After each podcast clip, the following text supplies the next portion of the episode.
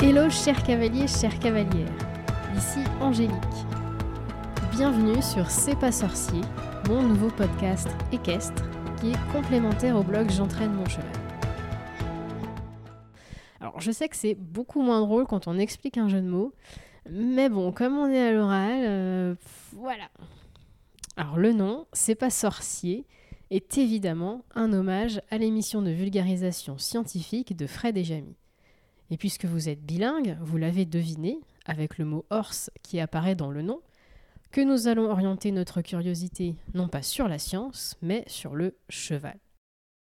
Car avec ce podcast, pour chaque épisode, nous allons explorer un aspect d'une notion qui est finalement difficile à appréhender et qui pour autant est le cœur de l'équitation. Le lien entre un cavalier et son cheval. Pourquoi je dis que c'est difficile à appréhender Parce que quand on y pense, le lien, il revêt plusieurs aspects.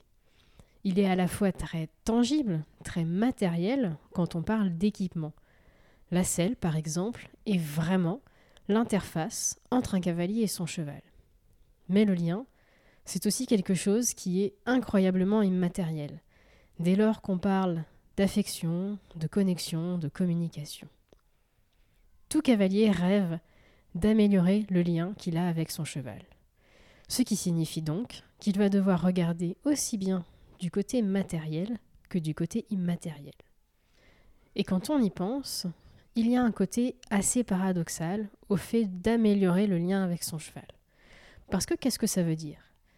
En fait, moi, si je souhaite améliorer le lien avec Cantade, je veux le rendre à la fois plus fort et moins perceptible. Je m'explique. Par exemple, si je reste sur la selle, moi je vais vouloir la meilleure selle possible, celle qui me permettra d'être hyper performant, mais qui dans le même temps saura se faire oublier par mon cheval. Et de la même manière, quand un cavalier voit son niveau équestre augmenter, il a exactement le même raisonnement. Il souhaite que ses demandes deviennent efficaces, précises, mais dans le même temps moins visibles. Le cavalier qui pour moi illustre le mieux cet aspect, c'est le cavalier de dressage.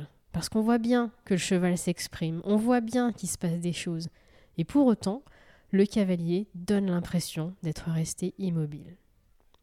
C'est parce que je me suis rendu compte de toute la richesse qu'on pouvait mettre derrière la notion de lien cavalier-cheval que j'ai voulu en explorer tous les aspects et creuser encore davantage. C'est pour ça que pour moi, ce podcast accompagnera et complétera à merveille le blog J'entraîne mon cheval. Sur le blog j'entraîne-mon-cheval.com, on continuera à aborder la vie équestre du cheval. On continuera les conseils, les entraînements, les soins, les vidéos mythiques, etc. Mais sur le blog quelque part, on reste les deux pieds dans la carrière, on reste dans le concret. Sur le podcast, par contre, on va pouvoir prendre de la hauteur et s'inspirer.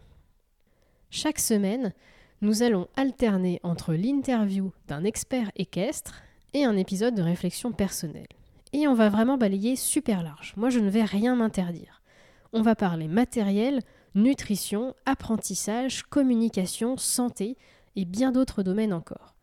Nous allons explorer ensemble tous les aspects de notre sport et nous verrons bien, grâce à ces experts, grâce à leur retour d'expérience, grâce à leur vécu, grâce à leur vision, quelles leçons nous, nous pouvons retirer et apprendre. Ce premier épisode, c'est pas sorcier de démarrer et j'espère le début d'un voyage qui sera très riche et très inspirant pour vous. Alors, cet épisode, il est sur un format très court, il s'agit d'une introduction, vous constaterez qu'il ne fait que quelques minutes. Pour les interviews, on sera par contre sur des formats plus longs, d'environ une heure.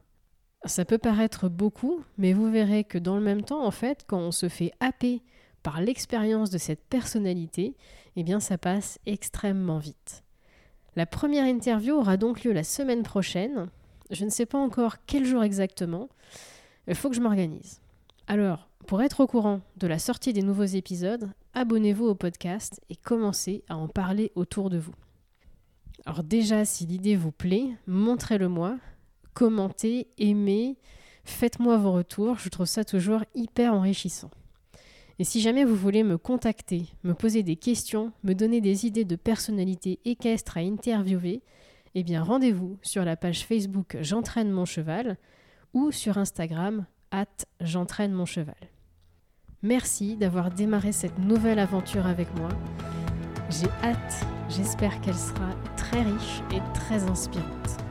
Il ne me reste plus qu'à vous dire à la semaine prochaine pour la première interview d'expert. À bientôt!